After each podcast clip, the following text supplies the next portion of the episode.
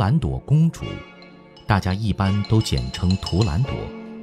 这是普契尼最伟大的作品，也是他最后一部作品。当然，略有遗憾，也是他一部未能亲自完成的作品。欢迎大家收听今天的知乐古典。今天将会为大家介绍的是普契尼的《图兰朵公主》。我依旧是你们的朋友景航。《图兰朵》取材自《一千零一夜》中的杜兰朵的三个谜，即卡拉夫和中国公主的故事。这个短篇故事，《杜兰朵的三个谜》则是由波斯诗人内扎米的叙事诗《七个美女》演变而来。而内扎米的七个美女，则选自波斯诗人菲尔多西所著的《列王记》中，关于萨桑尼王朝别赫拉姆五世的相关传说。所以，这个故事的蓝本好久远，好久远。普契尼的这部同名歌剧创作于1924年，但他在世时并没有完成，是弗兰科·阿尔法诺。根据他的草稿遗作，补齐了全部的创作。该剧由托斯卡尼尼担任指挥，于1926年4月25日在米兰斯卡拉歌剧院首演。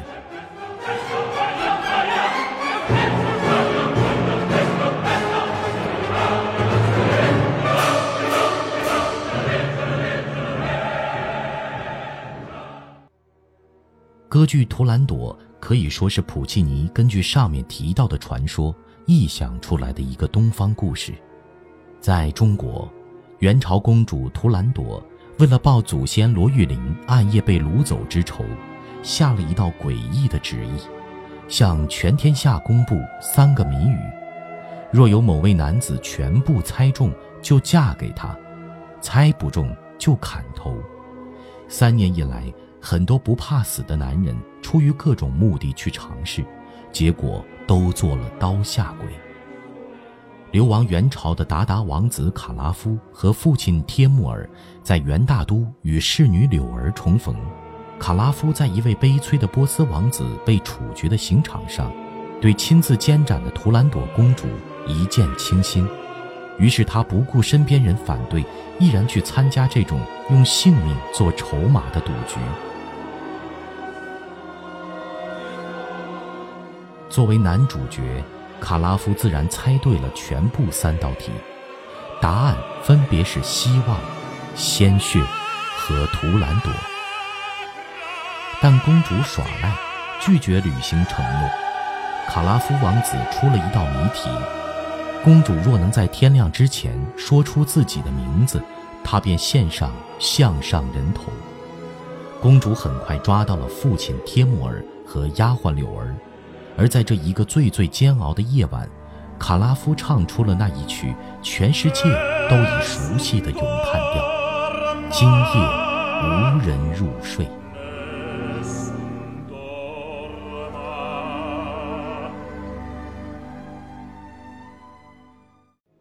出于对王子的爱，柳儿自尽都守口如瓶。卡拉夫借此指责图兰朵是多么的冷酷无情。天亮了，公主输了，但卡拉夫的强吻融化了公主冰山一般的心。即便卡拉夫自愿说出了自己的名字，公主也没处死他，而是昭告天下，自己愿意嫁给他，并告诉世人王子的名字叫爱。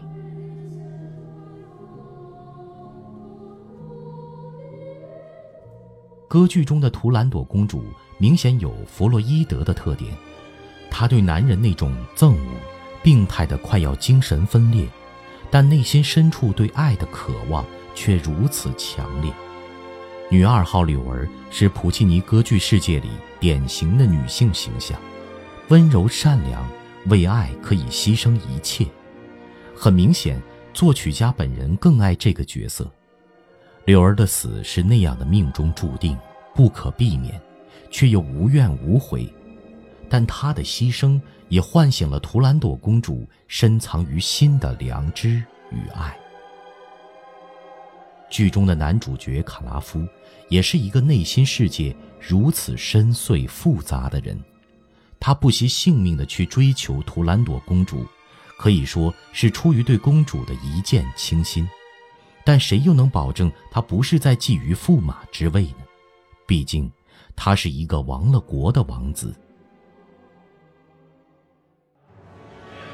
从寓意角度来看，这部歌剧把仇恨。死亡与爱相连，这明显很弗洛伊德。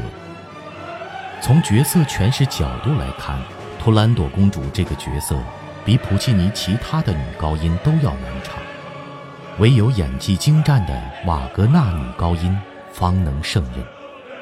另一方面，丫鬟柳儿需要抒情和甜美的歌声，类似于《波西米亚人》中的咪咪和《蝴蝶夫人》里的巧巧桑。卡拉夫这个角色需要歌声能压过大型管弦乐团的英雄男高音来担任。再有，图兰朵的另一个特点是合唱团的用法。在本剧中，合唱团的一个重要任务是扮演民众，他们大部分时间是要参与表演的，他们的身份是平民，时时刻刻盼望着贤君圣主的降临。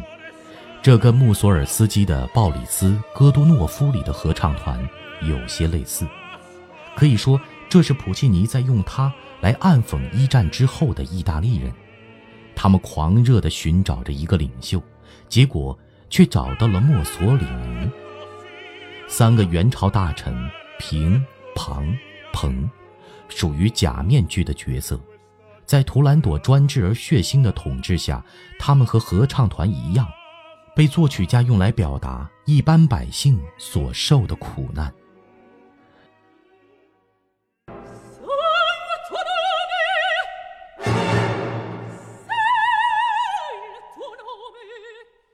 图兰朵的伟大也伴随着巨大的争议，东方观众，尤其是中国观众，对于这样的剧情设计难免感到陌生。这是在说一位中国公主的故事吗？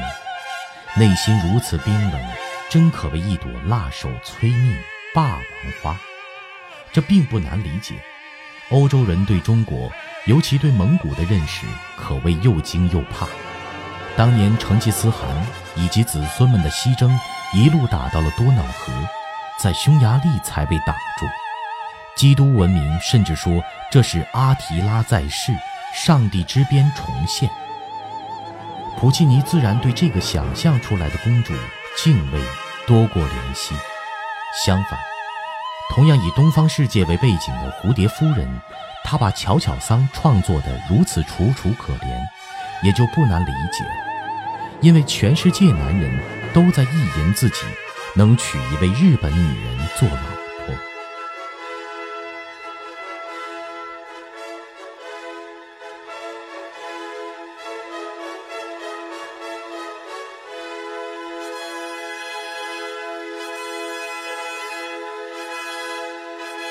普契尼的几部歌剧就陆续介绍完了，最后借李国林老师的指点来总结一下，普契尼最伟大的地方就是他能用一个极其微小的动机来撑起一部宏大的歌剧，并且做得润物细无声，丝毫找不到刻意雕琢的痕迹，比如《蝴蝶夫人》中的樱花，以及这部《图兰朵》中的茉莉花。普契尼的这首绝技不仅仅在歌剧界。即便在整个艺术创作领域，都是值得后人认真思考、借鉴的。欢迎您的收听，本期节目就为您介绍到这里。